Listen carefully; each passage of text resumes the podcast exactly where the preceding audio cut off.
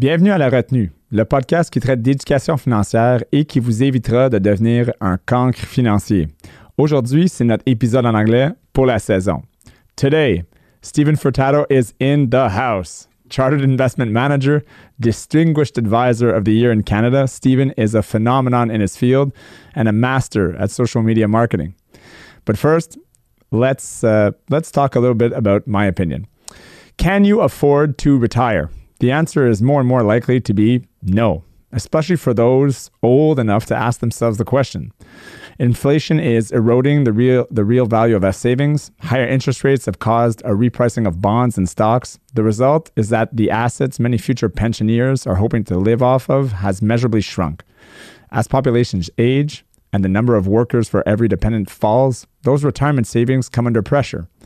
A problem often referred to as the pension time bomb. The bomb may be about to go off, the soon to be retired are often advised to shift their assets into bonds and out of stocks as they prepare to stop working to protect their savings from big stock market corrections. Pension funds are usually invested almost entirely in stocks during their owners' younger years, a strategy meant to capture the higher returns that listed equities tend to generate over long periods. As workers near retirement, these funds usually move most of their equities for, from, for government bonds, which are supposed to hold their value. But results have been appalling. Those typical portfolio, the typical portfolio actually of those closest to hanging up their boots has lost 17% year over year. What should the younger generation be looking at? What should people closer to retirement focus on? We are now living in a new context, and this means new ideas. Let's get started. You're in detention.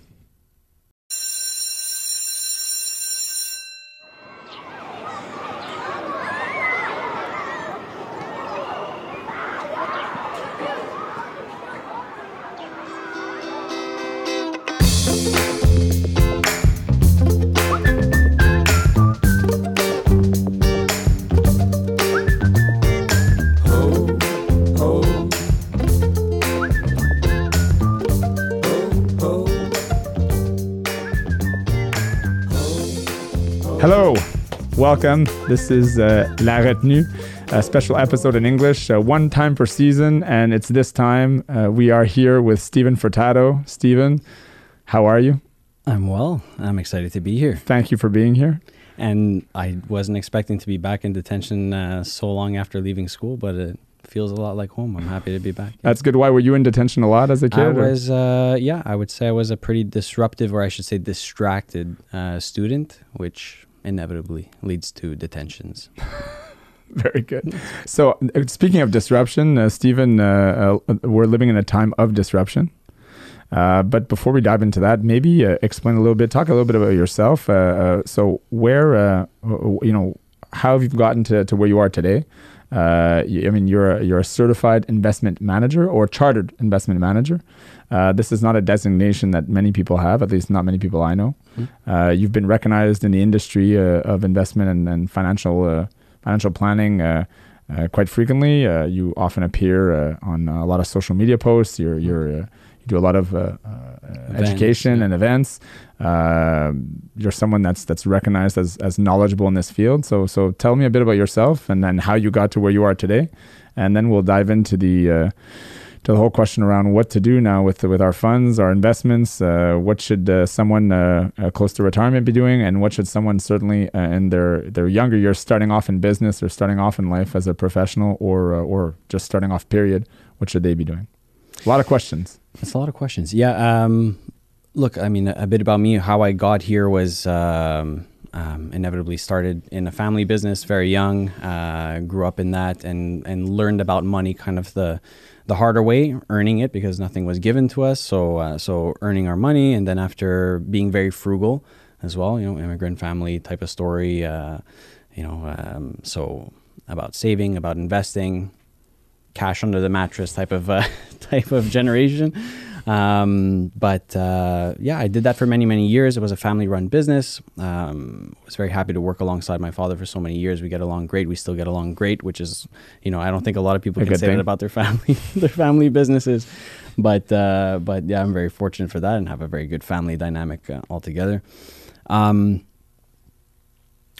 I relate very closely to business owners. I've seen a lot of of what entails uh, a lot of the the pain points that business owners feel. Uh, family business is a whole other beast, but just uh, from a business owner perspective, um, spending. I know I, I, might be young, but I did spend about 15 years in that in that industry and in that business. Yeah. Um, and uh, so it only made sense that if I was going to dive into this field, that uh, naturally I would want to to cater to the people who I think I, I, I can I can you know uh, feel for their pain points and and, and try and find entrepreneurs, business owners, and try and find ways to address those things. Um, and so you know now I'm here. I mean, I, I started out in the industry in the end. What I thought was going to be, you know, this is the independent route. This is the way I wanted to start. Yeah. Um, you know, I kind of always liked the idea of things that were niche and things that were, um, you know, not so much big box. Yeah. Type of things. Um, and so started out uh, in an independent firm, zero clients, zero assets under management, and had to had to build my build my way up from there. And uh, we're here today. I mean, I won't disclose what, what we what we manage or, or how many households we, we, we manage, but I think we're, we're doing relatively well. Yeah. And uh, and uh, and very excited to uh, to keep moving forward. You know, regardless of whatever economic turmoil we're we're in right now. But uh, but it's it's a very exciting and challenging time. I think. Hmm. So you you talked about you know you started from scratch, and not everyone does start start from scratch. For, for those young entrepreneurs or anyone, in fact, uh, uh, that's that means something a lot. You know, from starting from a family that that you know you did your parents immigrate here from uh, from uh, Portugal, or were they already here, or they, when did they arrive? Yeah, I think my, my dad was probably about uh, fourteen. My mom was about the same. Um, so yeah, you know the typical story. Start a business. Grandma buys a duplex for thirty thousand dollars in Mont in Mont Royal, and it's like you know. And then go from there. And then you go restaurant there. business, which is a completely different business than financial asset management. Yeah, hospitality. Uh, we were in the hospitality and the restaurant business, and as much as it's different, um, you know, the skill sets you acquire in dealing with mass volumes of people uh, in a very short, condensed amount of time it translates into other elements of your life that I think are are super um, uh, super effective. They're super valuable, mm. right? Uh, dealing with uh, th- sometimes a thousand, two thousand people a week, and people typically sit down to eat for forty five minutes to an hour, and you gotta be able to serve each person individually and understand that some people want different type of service. Yeah. Uh, and it's no different in, in, in investment management. It's no different in if you're a tailor and you tailor suits or you're a real estate agent and you're the fundamental principles of business. That's right. Excellent. So you heard the intro. I mean, we talked about uh, about how uh, uh, times are well. Times are always different, obviously. Otherwise, uh, we'd be living in a perpetual uh, loop, uh, sort of like Groundhog Day. But you know, we're, we're, living in a period of economic turmoil. We could say that. Probably a period that we haven't lived in, or no one has experienced this that that was born uh, that you know that's probably 40 years uh, 40 years old or younger.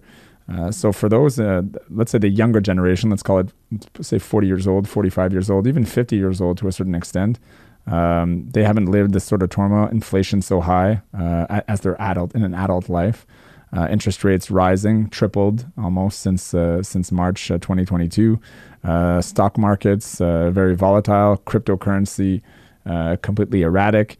Uh, even uh, commodities had a good year, but even that was uh, you know somewhat linked to the war. And and uh, you know if you look at gold, which was traditionally like sort of an inflationary place to sort of like house all kinds of wealth, that hasn't glittered so brightly either. So I mean, this is like a new era. What are you what are you telling people?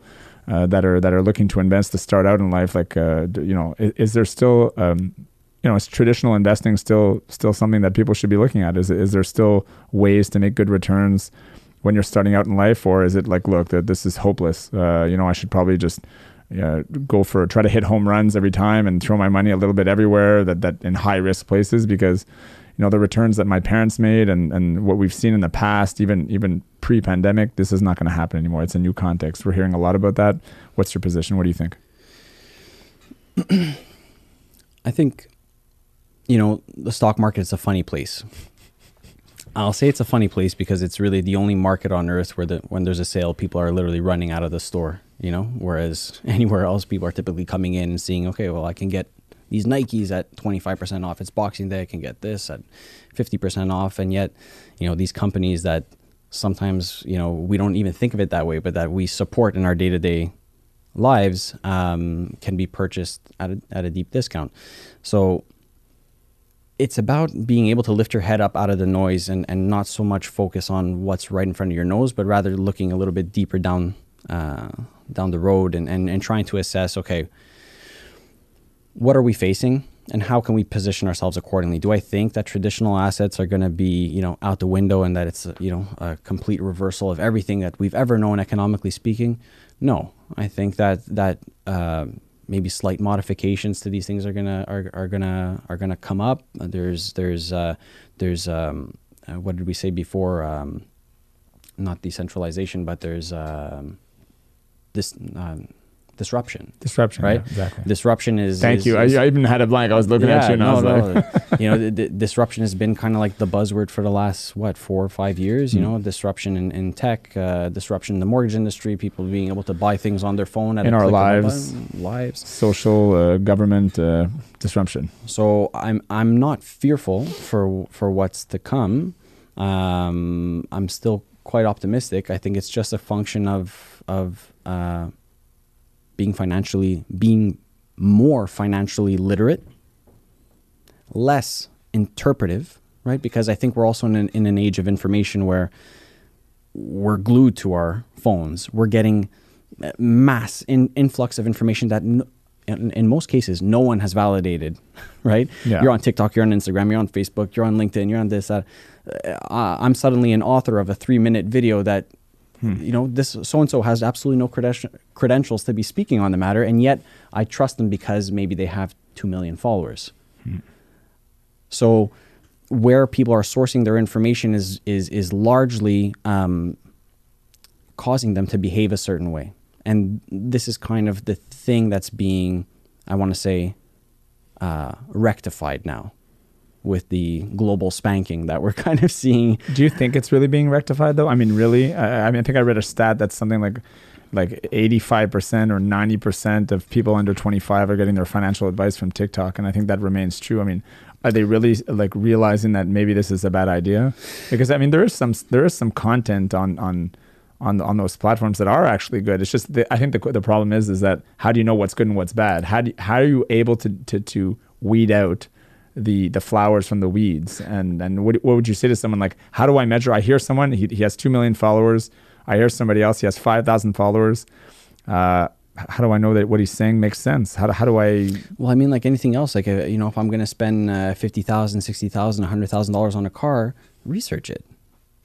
You know, How? Uh, like uh, like you you would look it up. You would try and see what are comparable models. You would you you would do the research that you can do online, going through Google, uh, uh, visiting other locations, and, and kind of getting doing different test drives and so on and so forth. I'm I'm, I'm referencing cars. I'm not really a car buff. I'm just going to pre, pre No, preface that with that. But but um, you know, people becoming more financially literate from vi- uh, reliable sources um, will increasingly allow them to make better decisions and to help them decipher the good from the from the bad in terms of information that, that that's being that's being shared out there. Um, and you know, by and large, I've never done a cold call in my life in in, in this industry. So, you know, for anyone who's listening, who's who's like wondering how one goes from zero to to to where where we're at now, it's rooted in financial literacy. We give lectures. Uh, we, we, we run we run like curriculums, clinics. We'll call them whatever we need to call them in order to get people into a place where they can hear perspectives from people who are who are obviously professionals in their industry, and and and to help them kind of weed out some of the noise that they're that they're getting uh, when they're at home or they're on, you know, their their devices and and so on. Yeah. So being more financially literate, I think, is going to help uh, a, a lot of that. depending on what region you live, do you think uh, verifying that the person that's giving this advice has certain designations or is uh, or is licensed? Or I mean, or is licensing? You know, I mean, because there are some brilliant people out there in business or even in investing that aren't necessarily licensed that are able to do great things, and so you can maybe listen to them, and or, or an individual, a young person, can listen to them and get good advice. But again, this person is not licensed. He's not supposed to be giving that advice. I mean, there's all kinds of regulatory issues around this.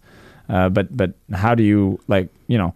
I guess my point is, is that many people are gravitating towards the sort of do-it-yourself model. Like you know, well, Google. I'll listen to a couple of YouTubers. I'll listen to this. I'll listen to that, and you know what? I could figure this out. Uh, like you said, we're being bombarded with information. Everyone's a doctor now. I speak to our uh, many doctors that are or and specialists that that see clients, and everyone comes in already with a self-diagnostic that was uh, aided by Google and a variety of uh, websites and, and applications. Uh, so everyone thinks that you know what, uh, I can do it myself. I can figure this out, and it's sort of led to this like massive misinformation sort of world that we live in that you can't weed out what's real and what's not real. So how do you do how do you sort of figure that out in investing? Like I hear like research it, but like more specifically, should they be contacting someone that's licensed in their area? Should they be going to see humans? Should we move away from this automation of trying to do it yourself and staying at home in your basement, listen to videos and saying, you know what, I'm good to go. Let's throw hundred thousand dollars at this. I mean, what's the solution? You know, I think that the industry itself is also going through um, disruption, quite a bit of disruption, and and part of that is is has to do even with the credentials that people carry and what they're able to speak to, and maybe what type of company they're at, and what what they're able to offer you. Uh, being more transparent and so on and so forth. So even even that I would take with with a grain of salt. Because um, even people that are licensed or, or regulated doesn't mean they're doing necessarily a great job. Uh, unfortunately, you know what I mean? So, so, you know, I would say counting solely on the fact that somebody has uh, credentials after their name or has a designation after their name, I think it's a good start. But again, I would I would take a sample, right? I would I would ask for a referral, a reference, somebody who has dealt with somebody in in in a, in a, in a, in a similar situation to yourself right? And a similar experience, and what was the outcome? Like, you almost have to go back to that personal route where where get know, referrals, get referrals. I mean, Google them as well.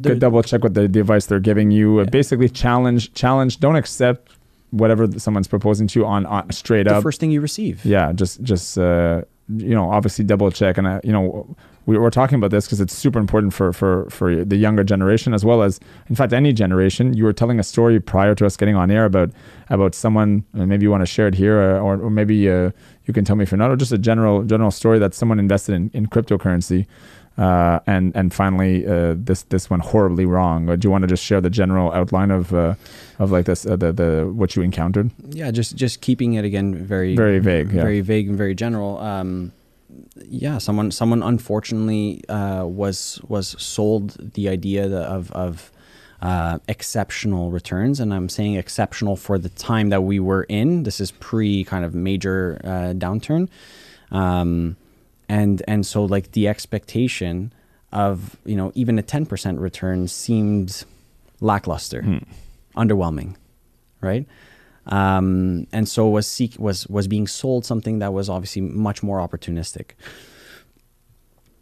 We later found out that you know uh, return, we're talking six figures, a big, good yeah, money. we're talking a good a good chunk of change. It's not five hundred bucks. Is my point. It's yeah, yeah, and and and unfortunately, uh, you know, statements also suggested that that things were going were, go, were going exceptionally well, uh, but when push came to shove and it was time to to cash out, um, they found out that that those funds were actually not accessible and that those returns were non-realized and, and non-existent basically mm. the funds didn't exist uh, the funds didn't exist and and and now to the point where even the initial capital is is gone. is is gone or is at risk however we want to call it it's still to be honest in in, in the in the works but the, these are just you know unfortunate circumstances that are are it's caused by like a mania you know, mm-hmm. it, it's a mania of people. Um, it's like a herd mentality when people start to slow down. You have to slow down. I mean, like we all we everything is hard. so fast now, right? Like you can't, you sort of can't get, get control of it. It's, it's, it's. I don't know. I, I sometimes I'm like, were my parents moving this fast? Like you know, where days are going by, a million things to do, emails, this, that, problems. Okay, investments. I mean, getting information. Okay, you got to decide by five. Every everything's on a delay, right? You Got to decide. You got to decide. So what's your decision? Whoa, whoa, whoa, whoa! Why are we going so fast? What's the hurry? Yet everyone seems to be running all the time, all the time. It's because the tempo and the the the tempo of things and the accessibility to to, to items. It's like you didn't punch out at five. You know what I mean? Like I, I don't punch out on Saturdays. You know what I mean? Like it's because we have our phones and we're. Do you connected. ever punch out? And or do we ever punch out? You know what I mean? So it's it's like this perpetual um, I'm thinking so it's it's normal that it kind of feels like you're on this this treadmill that's going at you know hundred, but um, slowing down to make these these important decisions. You know, you're buying a house. You're buying a house. It's and for most people, this is the largest purchase that they'll ever make in their lives. Mm-hmm. Take a minute. Let's look at at, at, at take a few. Take a few. You know, but you know so but it's just you get caught up in this mania and you have to bid on it you have to pay over asking you have to you have to you have to but mm. that's a misconception that a lot of people have and they're applying the same thing to the housing market as they are to their portfolio we're going to miss out on this it's fomo on that and what about that sector and what about this people are going into the, to the doctor's office with self-diagnosed webmd type take a minute you know take a minute to cool things down. You make a, you make much better decisions uh, coming from a standpoint of, of, of, a, of a, a, cooler head and, and, and, and just reflection. It's a very good point. Yeah. Have you ever seen, uh, I mean, in most cases for me, when anything is rushed, it's never been, you know, there, there was no real reason to rush. You know, most of the time our rushing and our hurrying is, is not something that it's actually real. When you actually look back after the fact, there was actually no rush. It was really self-imposed. So I think that's a, that's a good point. Slow down. If you had to give three tips, let's say three, two, one, choose a few uh, to to anyone that's starting off to start investing for their retirement, uh, whether it be for retirement or for for to build up a uh, uh, some assets to to build an empire. Depending on every individual is different. What would be the from your perspective the top three, let's say, advice uh, or tips that you would give them? Uh, the top three things that I think I would I would tell anyone who's starting out in investing is is know yourself, right? If you're somebody who is impulsive or maybe disorganized, or you know, um, you may need to have something system uh, systematized, right? Something that that that will be done um, on a pre-authorized basis, on a monthly basis, um, to avoid having you kind of get in your own way, basically. Mm-hmm. So uh, understanding yourself and your your your own patterns um, as a person and as an investor um, I would say uh, understand that so that that can kind of guide you as to well, do I need an advisor at this age? I maybe I don't have much money, make, but do I maybe need an advisor because I actually need an intermediary? I need somebody who's going to hold me accountable, a buffer, and stay in between me and my next bad decision, basically. Um, that's column one. Column two is maybe I am totally disciplined. Maybe I can be completely consistent. Maybe I'm okay with a budget and I can commit to X amount of dollars per month. If you are that person, my first suggestion would be, or my, I guess this would be my second suggestion, is automate something on a monthly basis at a minimum. Consistency. Consistency as soon as possible, mm. as early on as possible in your lifetime. Um, and you don't have to break your head thinking about, you know, well, what do I buy and how do I buy it and, and so on and so forth. A lot of the, the platforms that are accessible to, to the do-it-yourself investors or the self-directed uh, brokerages, uh, whether it's through your banking or through other applications. Well, simple. Uh, exactly, of the world and stuff like that that make it very simple for you to do so.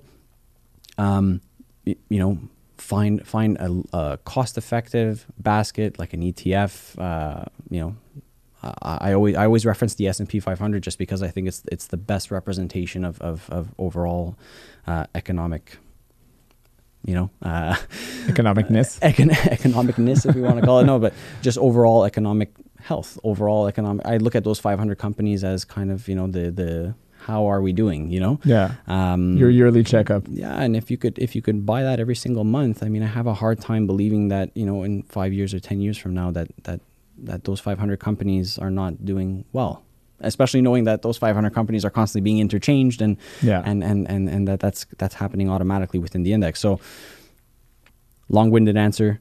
One know yourself. Two um, create something as, as uh, a monthly type of disciplined and consistent, consistent approach to yeah. investing. Yeah. I'll say three. Three. Um, i think Hmm. It's always good to have I'm, 3 I'm, two's never enough. Two's never enough. It's, I guess I'm thinking about. It's funny because I'm thinking about young investors, and now I'm trying to think because uh, I don't have that many that are super young, like young enough to to you know where it feels like a baby step almost. Yeah, but let's say if they were, because so many people that listen uh, to the podcast and that, that ask us questions, and we invite them to, to write to write to us and write questions on on on the podcast, or even if they're listening now to to write their questions. Yeah. Uh, you know, they they they, they want to sort of know like, okay, so one, uh, set up something to be disciplined. Two, be consistent, uh, and then three. Three is is selecting in my opinion, and this has been a well, you're the only one here for well, now. Well, so. well, is, I'm just I mean from like a from a perspective of like globally something that has has hugely impacted me. Yeah, uh, has been selecting a, a, a team of people, um, almost like a, a, board of advisors, if you will, um, that you trust to help you with affairs. And what do I mean by that? It's not as fancy as it sounds, but I mean, you know, the proper selection of your mortgage broker, the proper selection of your accountant, the proper selection of your lawyer, getting your getting yourself acquainted with not just the individuals, but I mean the the the jargon that they use, yeah. right? Uh, the information that they have, their their industries, because inevitably it does it, it will affect you, you know. So um, bringing those people in as you're kind of building your wealth, mm-hmm. uh, whether it's a small amount or a large amount, I, I, think it's important to start to cultivate those relationships because they do come in quite handy. For the third part, you know, build yourself a great team. I think that's great. Um, but you see, it kind of goes against the trend, right? Most people are trying to do it all themselves. They don't want a team. They want to look on. They go. To, they want it for their mortgage. They want to go on to a website, read. Uh, you know, read for for uh, twenty minutes, thirty minutes and you know what? Okay, I got it. Uh, the website's pointing me towards this. I know what to do. I watched a couple of YouTube videos. I'm taking a four year fix. Here we go. Uh, for financial planning or investment, I go on Wealthsimple or I go on a similar site or, you know, uh, whatever it is, uh, uh, the Hardbacon, and I get my information and, oh, okay, great. I sort of know what to do. So let's do it. And, and vice versa and et cetera, et cetera. Do you think that I mean, I get there's a model for that, and there's a lot of people that that that can really dive deep and really go get information and verify it, and and, and they sort of have a passion to do this. But but it seems to be more than that. It seems to be like a vast majority of the population wants to sort of like do it yourself, and they're sort of moving away from from what I call as our, our as a species, which is really deep. What I'm going to say is our anthropological success that all of us have become. We've dominated this planet, sort of like wiped uh, wiped the the floor with it in a good and negative way, I guess because we've all become ultra specialized. I mean, I can't, you know, there was a time where, you know, one human being had to know how to build a house, had to know how to hunt, had to know how to cook, had to know how to sew clothes and uh, do clothes, had to know how to do all these things. And today, most of us don't know how to do anything except the one thing we specialize at, most of us, which is, you know, uh, let's say in my case, it's uh, financial finances, uh, mortgages, uh, debt. In your case, let's say investments. You're more talented though. You could probably build things too and cook because you're Portuguese uh, you know, dance too. You know, there you go. So, you. so you're you're a rarity, but but my point being, you know, we, we can't be good at everything, and so. Uh, you know, googling your your medical thing. Oh, don't worry, I didn't have to go to the doctor. I googled it and I have this, so I went to order this cream on Amazon, and uh, you know, I burnt a hole through my finger. Uh, yeah. You know, so, um, you know, how do you how do you sort of like reach out to people and explain them this, and, while at the same time recognizing when I tell them that like I have a bias, obviously I'm telling you like deal with the expert, right? Deal with the expert. But I'm one of those experts that seems to be like when I say that it's like, well, yeah, but you have to say that because you're the expert. So how do you get that message across? Like, do you, eh, like is there data? Is there? I mean, you know, what's the answer? no pressure, Steve. Uh, well, you know we're what? Talking, like, we're talking. I think that that um, I often I often allude to the fact that I position myself as kind of the person who who knows enough about a certain topic to encroach, hmm. right? Because especially in, in, the event that you're dealing with business owners, okay, uh, you're you don't have that much time. They're not that available. Mm, no, for sure. So the time that you that you're that you're that you make or that they're making to sit with you and discuss, uh, you have to make it valuable. So it's important to understand like how much do I need to speak to a certain topic, be it accounting, be it legal structure, be it mortgages, financing, and so on, um, to address whatever their their pain point is now, right? And everybody has at some point or another in on that that sphere on that wheel mm. of professionals. This is the way I, I, see it as kind of like a roundtable of, of professionals. At any given time, we're feeling the pain at one of those points. Yeah. I see myself in the center where I can speak enough to to taxation and to accounting to know or to to at least um, Identify a problem. identify a problem and articulate to the to, to the client or to the prospect that listen, I There's think that it should be this, this, and this.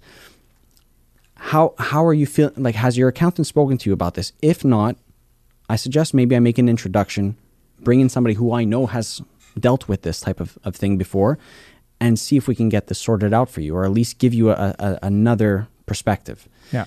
And, and it's the same for structure and, and legal and, and mortgages. I never try and step on, on mortgage brokers' toes because I know that you're, uh, you know, you know. Thank you. I, th- I think uh, I, th- I think you guys do uh, do your jobs really really well, but I mean you can't overstep because you you can also be putting your foot in your mouth, you know. So um, it's important to know when to pass the puck. That's very good. A hockey uh, Hockey analogy. analogy on top for a. Portuguese guy who does not skate. That's a fantastic analogy. can't skate, Stephen. I can't skate. Oh, I'm geez. only 36. I'm still learning. The doctor said I'm still growing. Another well. reason why you're in detention. Can't skate. That's right. Uh, let's talk about the retirement group because obviously people that are that are starting uh, to invest today, they're they're not necessarily thinking about retirement right away, but there is a whole bunch of people uh, that were potentially planning to retire pre-pandemic relatively soon that have reconsidered this. Um, that the markets haven't been um, favorable for Mm. certain people and and others that just didn't get there. And uh, and that they're, they're wondering like well I have to work uh, you know till literally till they they roll me into my grave. Uh, you know will, will I be okay? Because I, if I if I become invalid or if I become uh, unable to work what's going to happen to me?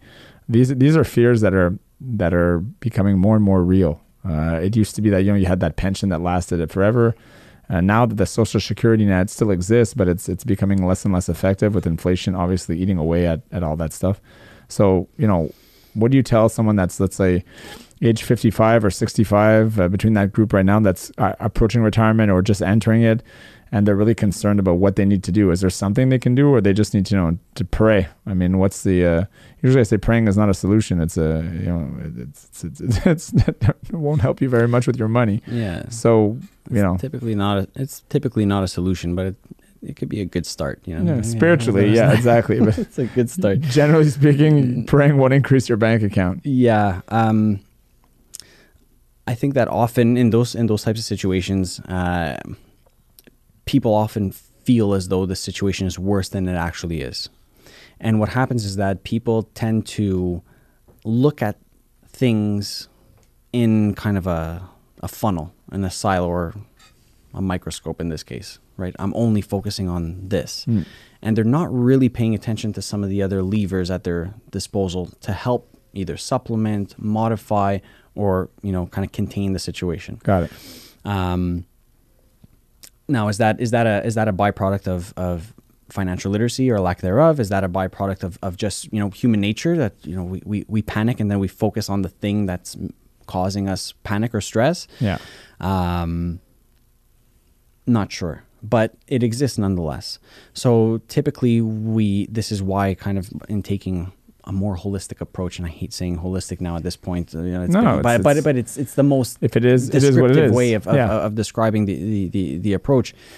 Um, you can help put their mind at ease by seeing, well, what other levers do we have at our disposal that we can potentially, you know, pull on Yeah. to help uh, either dampen the, the the stress or the income need from your portfolio? Are there supplemental things here that we can look at? Are there government programs that we can look at? Are there spousal or other strategies that we can look at? Uh, are there mortgage strategies that we can look? There's there's an there's an amplitude of things at their disposal that they're just not aware of, um, and I find that that's usually quite a calming uh, conversation because suddenly you feel like okay there are options there's options. What are some of the things that you see that people are not like a most common thing let's say that they're not aware of that exists that they can do?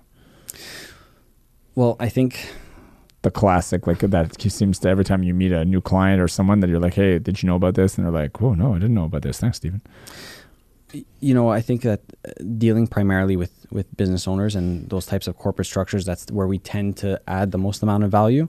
Um, so you know, little tricks in regards to retain earnings and you know proper ways to to move money around tax efficiently, uh, amplifications of the the capital gains exemption and so on. These are all things that that although we're in the industry, so we've heard this multiple times. Um, for the business owner who specialized, let's say, in dentistry, well, he or she only learned dentistry. Yeah. They have no idea what the corporate structure is, and maybe, or maybe not, their their advisory team hadn't brought it up to them, right? And te- by team again, I'm I'm I'm being inclusive in the sense that you know the accountant, the lawyer, the the, Yeah, the financial everybody. advisor. Um, so that's that's in in our backyard. That's in my backyard. That's that's what we see the the most um, regularly. I want to say is is that's like low hanging fruit, what I would call it. Okay, so that's something that you would see a lot, and that, that obviously helps uh, uh, to get them out of, uh, not out of, but but looking at, at different directions to sort of like optimize whatever they have to do. Yeah, because because a business owner's you know main concern is typically not making money because they know how to make money. They go in every day, they clock, and they they, they know how to run a business. Their main concern is keeping money. Hmm. Their main concern is paying minimal amounts of taxes. Their main concern is trans is transferring the wealth over to the next generation as efficiently as possible, or keeping it going. Right? Yeah, selling or either you're exiting or you're you're, you're transferring. And and and in none of those cases do they care if the S&P 500 is up or down. True. right? Yeah. and yet that's where that's where everyone's mania is, is that's where everyone's thinking. Where it's like well if we can shift some of this focus to all of this what does that actually translate to from a dollar figure? Yeah, um, and then as a percentage of the whole in terms of your, your your net worth right and your wealth what does that look like right if you if you're amplifying if you're amplifying a capital gains exemption at $916,000 and suddenly it's amplified by 2 or 3 I think it's a little more interesting than you making whether you made a 7 or a 10% return on your portfolio So you know, one thing is that just like we said, mortgage is not all about rate. Uh, obviously, an investment it's not all about return, and uh, and this is a classic mistake. You're just looking at one number, not looking at the overall wealth. What you want to look at is you know how much you actually making as a whole, not necessarily what you're doing as a return. Because at the end of the day, if you remove taxes, remove strategy, remove all these things, well, it doesn't matter what return you're making as much as are you more are you more or less wealthy, depending on stra- strategy A or strategy B and that's uh, that's that's pretty much uh, sort of what you're aiming at. Yeah, and and and also, I mean, I think the the definition of wealth has has also evolved to include your your well being and your health. So True. So at this point, like, if for you to have something that is super performant, but you're not sleeping at night, what's that worth to you? How many years do you think that that's shaving off of the tail end of your life, and is that really worth it? The reality is, none of us are taking any of this money with us after the fact, right? So it's about enjoying the time that you're here, making these things work for you as efficiently as possible. Yeah. Right? Which requires what? Maybe you taking a minute to stop, slow down, breathe, consult with your, your team, bring in the right individuals at the right time. Yeah. Don't try and wear all the hats Yeah, because it looks goofy. I don't know if you've ever seen somebody wear one of those stacks of hats. It's, it's a goofy look. But get past the puck, yeah, hockey analogy again from the guy who can't skate, to, uh, to, to, to the right person at the right time. that's a good point. Yeah. You're an innovative guy. Uh, I mean, I recognize you for being very innovative. Uh, you know, that's that's a compliment to you. So, Thank you. uh, what what um, in terms of investments? I mean, I, I know that you've transformed your career from where you started to always look at, you know, let's say the niche, not necessarily the niche, but different. Where can I invest my clients' money, or what can I do as a chartered investment manager to to to sort of do things differently, more optimally? What are you seeing now in terms of opportunities uh, or or investment vehicles that are outside of the known? You know, uh, what what is what is a little different? Uh, you know, some people look at REITs, uh, you know, or real estate investment uh, uh, funds, um, or trusts in this case. What are your suggestions on that front? So, what's what's like the things that you're looking at that are interesting right now? Um, so th- those were always a, um a very interesting vehicle to me. I mean, I'm, this is also somebody who, who grew up with an affinity for, for real estate. You know, when I was squirreling away those bucks, I was I was I was buying, uh, you know, uh, a unit or a building every year for a little while, and I remember seeing my parents, uh, you know, ask me like, "When the hell are you moving out?" And I was like, "No, I'm staying home. I just want. I'm gonna buy as much I'm real just gonna estate keep as buying possible. real estate and keep buying the pancakes? Uh, Yeah, exactly. And I, and I would tell you, like, you know, when, when I would when I would invest at that age, that I was investing in, you know, companies and businesses that we used on a on a day to day basis. You know, if we had our cheese supplied from somewhere, or if we banked at a certain place, then I'd rather own shares.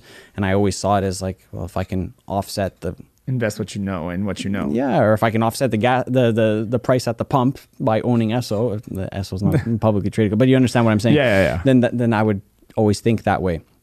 Um, so for a long time, uh, especially uh, a long time, I mean, up until recently, uh, I really liked having access to private uh, passive real estate. Okay.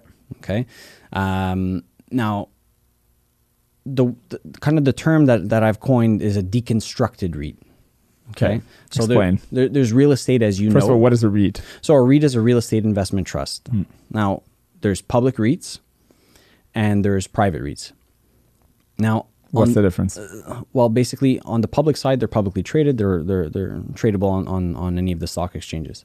Uh, on the private side, however, um, these are basically structured as either LPs or a variety of different structures uh, are available. There's there are trust structures as well, um, but they're not traded on the stock market. Thus, their price tends to not fluctuate on a day to day. Full stop.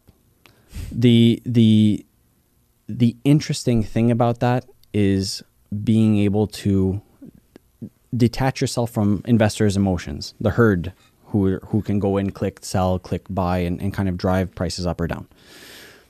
That's what I've always found interesting about it. But what I found interesting from from an, a manager's standpoint is to say, well, how many different ways do we know real estate, right? And then how many different ways can I partake in it or can I invest in it passively um, to diversify myself? Sorry, in a, in a in a said space. Yeah. So when I started thinking about developing this type of deconstructed REIT kind of thematic, um, I started with with saying, well, how many different ways can we invest in real estate? Right? There's multi-residential, there's commercial, there's industrial, there's farmland, there's healthcare, there's uh, Whole variety. there's a whole variety, and you see kind of how now suddenly you're not just saying I'm investing in real estate. There's like an amplitude of different ways that we can Yeah. get involved. Um, so I always found that very interesting. Um, I also started to develop that thought because over the years, like I mentioned, acquiring physical brick and mortar, I quickly realized that although I'm Portuguese, I'm actually manually inapt. I am not good. I can I can barely hang a hang a picture on the wall. So I'm I keep thinking about the longevity of these these buildings Yeah. and I keep thinking if I don't scale these things to a certain level where I can afford to hire a management company, I'm going to have to get killed. and I'm going to have to get rid of them at some point. So so further exploring the passive route was it was a very interesting exercise even just for myself personally, right? Interesting. Um, and and and I mean, I'm, I'm speaking for myself, but then again, I don't know a wealthy individual who hasn't incorporated real estate into some element of their of their of their net worth. Right? Uh, It's often a cornerstone uh, piece in anybody's portfolio. So, so the the, the whole aspect of, of private investments and stuff like that. It fared super well during during uh, COVID because again people couldn't panic sell, so the illiquidity of that asset class actually Slowed people down. slow it forced you Yeah. right because there's there's somebody at the gate saying no sorry we can't take any redemptions until It's not that liquid. next next month right or next quarter Left them time to think. and let the market time to Yeah. to to, to To react to overreact to heal to do whatever Yeah. we want to do or Yeah. in this case let the government inject a ton of gas anyway Yeah, yeah, we can get into that but um so that served super well at that time what i'm seeing today is i still see great businesses i just ask myself whether or not there's as much value in holding illiquidity in a time when publicly traded companies, liquid companies, accessible companies are trading at a at a discount. Hmm. So it may be just a question of recalibrating. I'll, I don't think I'll ever get out of the, the private space, but teetering the scale a bit to to to take advantage of some of these uh, what I think will be long term opportunities. Do you think it's Um, bottomed out? Uh, I mean, obviously that's a hard question. Of what is bottomed out? Like like on average, I guess uh, we're at the the lower end of an average. Or? Look, uh, bottoming out. I mean, uh, there's always there's there's always surprises, right? There's always room to go lower. there- there's always room to go a little bit lower. I mean, I just and and we can pretend to to to try and drive the car through the rearview mirror, but you know, it's not it's not typically the best. It's not typically the Probably best way hit- to go about it. You'll probably hit something that you don't want knock a to. couple things exactly. um, you have to go into it anticipating a little bit more uh, volatility potentially, right? Got it. um, how you interpret and how you act should be a function of what your needs are. Hmm. If you need the money tomorrow, right? I'm telling you, listen, let's sit this one out. If you need the money at the end of the year, at this point, higher interest rates, yeah, okay, they suck for a lot of people. But if you can suddenly get a locked in GIC at three, four, five percent, well, it starts to become a little bit more interesting. Yeah. It doesn't have to account for your entire uh, net worth, your entire nest egg, but you want some security. And now some of those options are becoming more and more viable for, mm. for investors. And again, the, that typical person is either buying a house very soon, needs the liquidity for whatever reason, Yeah. or is retiring. Yeah. Um, so so that's kind of my thought on on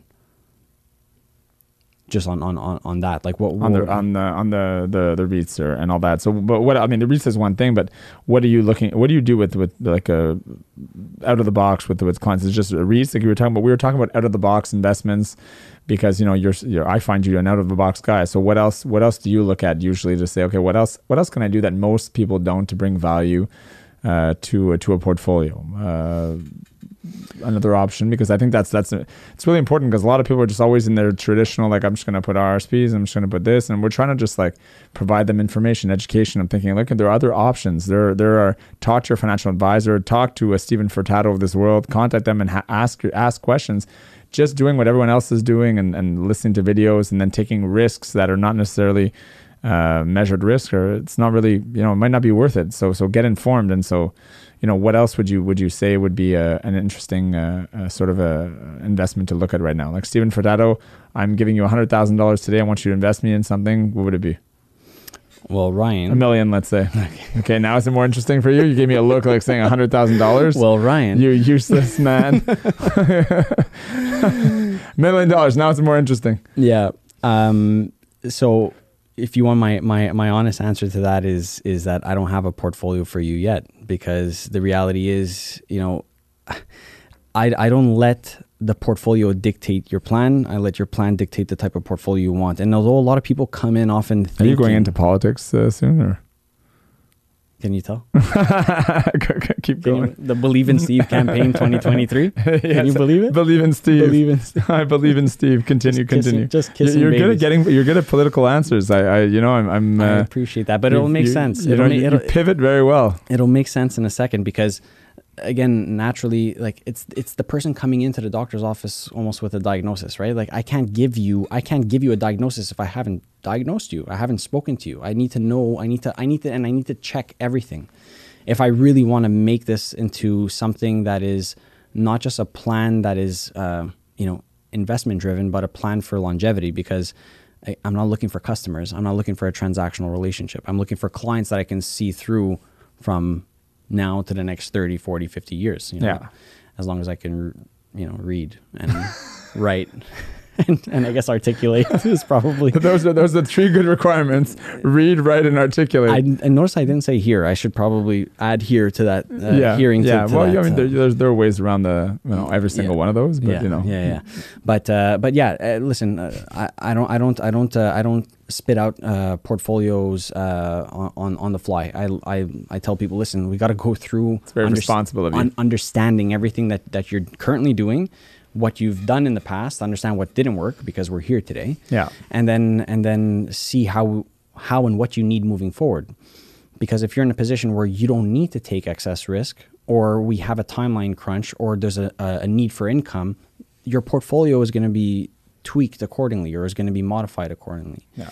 Um, but uh, but yeah, that that's that's typically my. So it's it's not like hey, let's do. a- it's a let's- good let's answer, do it's a these. Let's do these five stocks. It's it's not. It's really not that. No, you know, like because there's so many YouTube videos about that right now. Like these are the top best stocks, and Yeah. so you know I'm going to uh, go all Warren Buffett on you. A lot of people talk about value based investing, so, and and a lot of people don't necessarily understand what that is. So let's let's ask the question. Let's try and answer that question. What is value based investing? What is that concept uh, based, you know, in your opinion, uh, in a simple way? That doesn't drive us down the rabbit hole. But value-based investing, for those who are listening to us, how do I find value in in in the stocks or investments that I buy? What do I look for? Well, I think there's you know you can always use the the Graham model to kind of calculate whether or not a, a, a company is trading uh, below its its uh, its uh, whether it's underpriced or overpriced and so on. Um, but the way I, I read value is is a company that is either relatively or under, slightly underpriced to the current market. Yeah. But that I, I I'm not necessarily looking for hyper growth. I'm looking for stability right so when i when i think of value i'm thinking of some of these you know institutional type you know businesses that you can you can invest in that you believe will be there for the next decade or so like uh, companies like uh, what do they call them? Uh, uh, typically like dividend payers and stuff like that like, like these are- legacy companies, kind of thing. Uh, you know, like Coca Cola, Johnson and Johnson type of thing. That like this is uh, sort of like they they they're, you know they're there. They're going to be there. We're buying their products. Uh, they're still going to be selling products. Uh, whether you know it like it or not they're they're, they're so integrated in the yeah. ingrained. That's the word. Ingrained in the fabric of the functionality of society and, and our consumption that it would be very difficult for these companies to disappear completely. Yeah, and, and I understand that that's not that's not the technical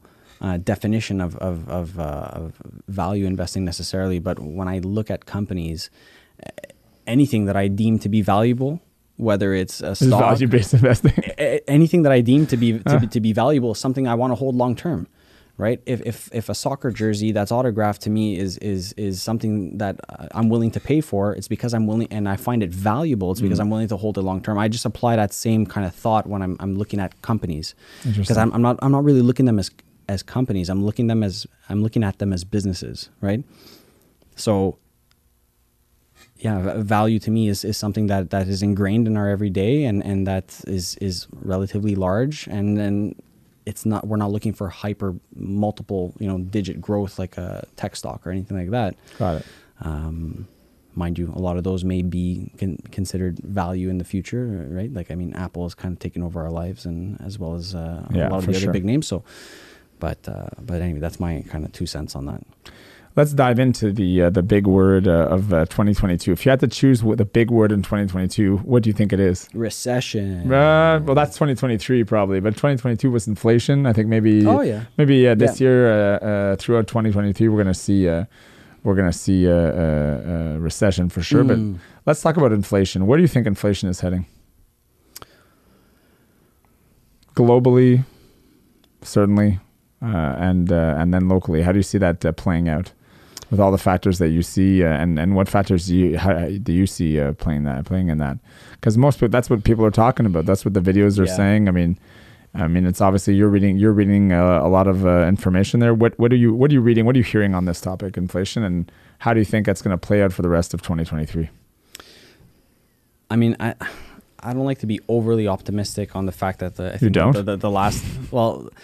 You have to take it with a grain of salt because I could be overall optimistic without being necessarily optimistic on just a, a number, right? Mm. So the six point nine or whatever that we got from from the U.S. I think on the last uh, the last reading was Something around 6.9 uh, right now, exactly. Yeah. wa- was seen as, as as as quite optimistic because it came down a notch, right? yeah.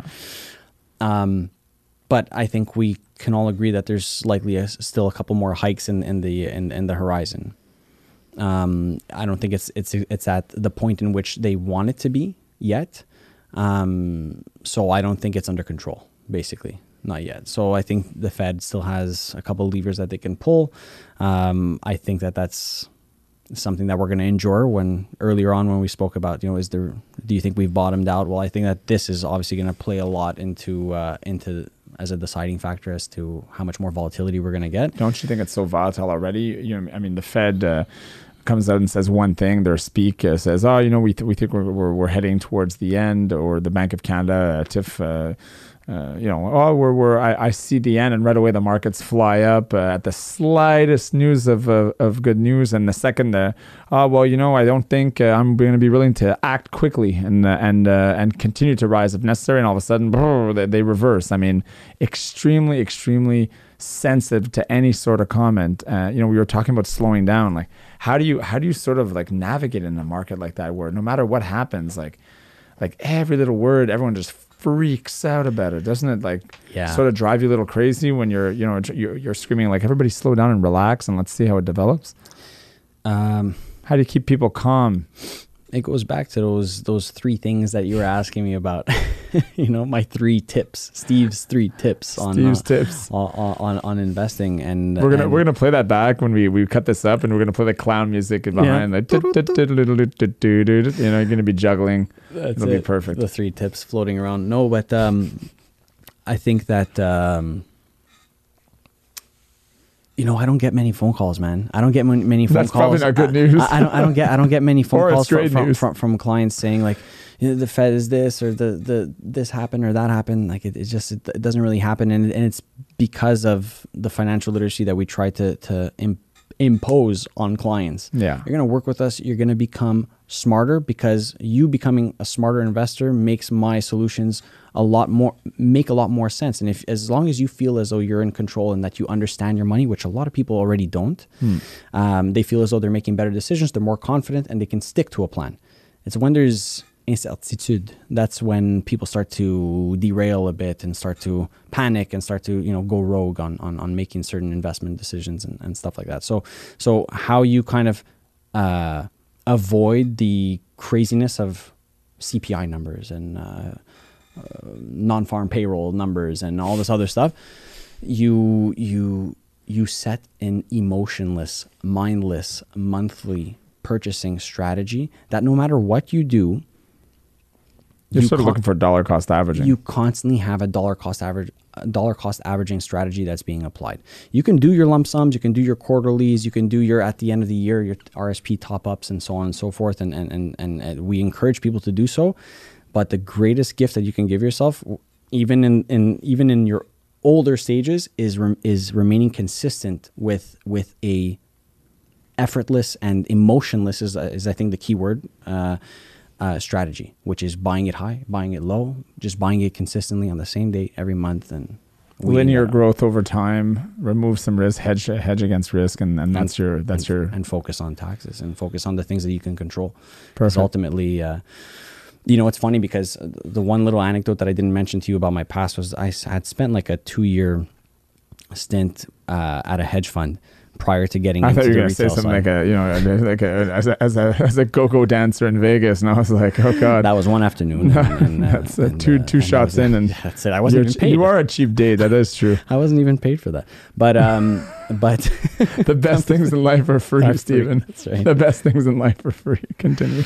but um, but um, in in in being in that space, and and I, I'm thankful that I got to to have that experience because uh, it it it taught me quite a bit. Uh, one, it taught me that that was not the environment that I wanted to to to grow in because of that nature. Right, you're basically macro. Uh, Yeah. you know, uh, obsessed and and and it's about data and it's about all this stuff so you know eight screens uh, scrapers scraping twitter and scraping facebook and for keywords and all this stuff and and reading the the, the fed's uh, language from the from Yeah. the previous Always and interpreting. Always looking for every trends. single way. word and we used to we used to have this this this um it was like a program that we had created that would uh, interpret the MVAR of any number that would come out. The MVAR is the magnitude of variance.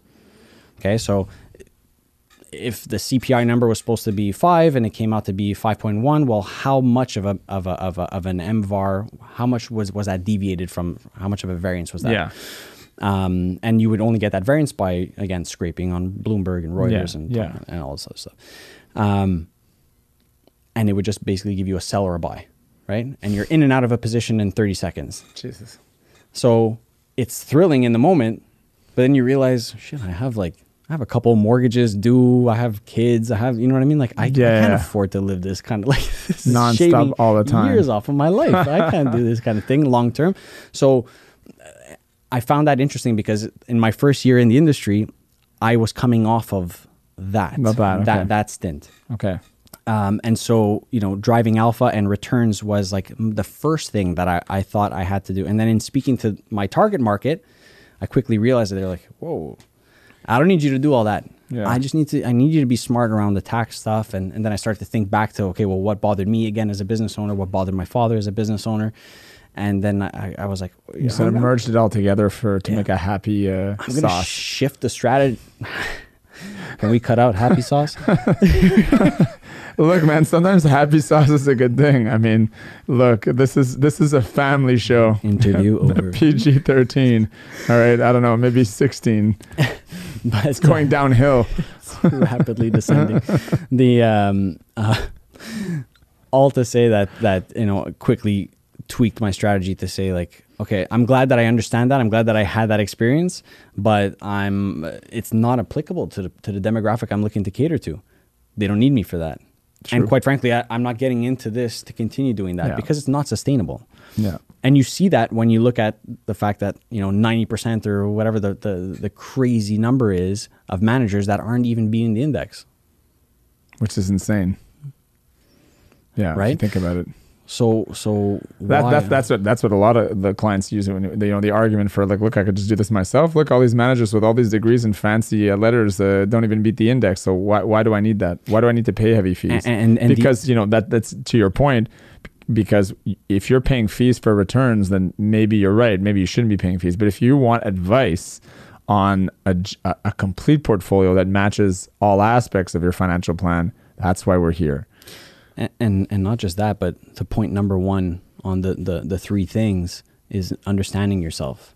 You know, if if if you're not gonna hold yourself accountable and if you're not gonna do those things, then I don't care what Questrade says on, on their infomercial, you're not retiring thirty percent richer if you're not doing some of these simple basic things. And sometimes you need a coach to, to get that done. But just like at the, you know, no matter what anybody says, they ask me, Ryan, why do you have a tra- trainer when you go to the gym? And I know you tra- work out as well. It's because it keeps me accountable. And you know what? That accountability costs some money, but it, at the end of the day, it pays dividends. And so when you have a coach that's always in your corner, reminding you, pushing you, making sure that you're there, making sure you're doing what you got to do, uh, you know, no matter how disciplined you are, that coach can always get you more disciplined and bring something that you didn't think of.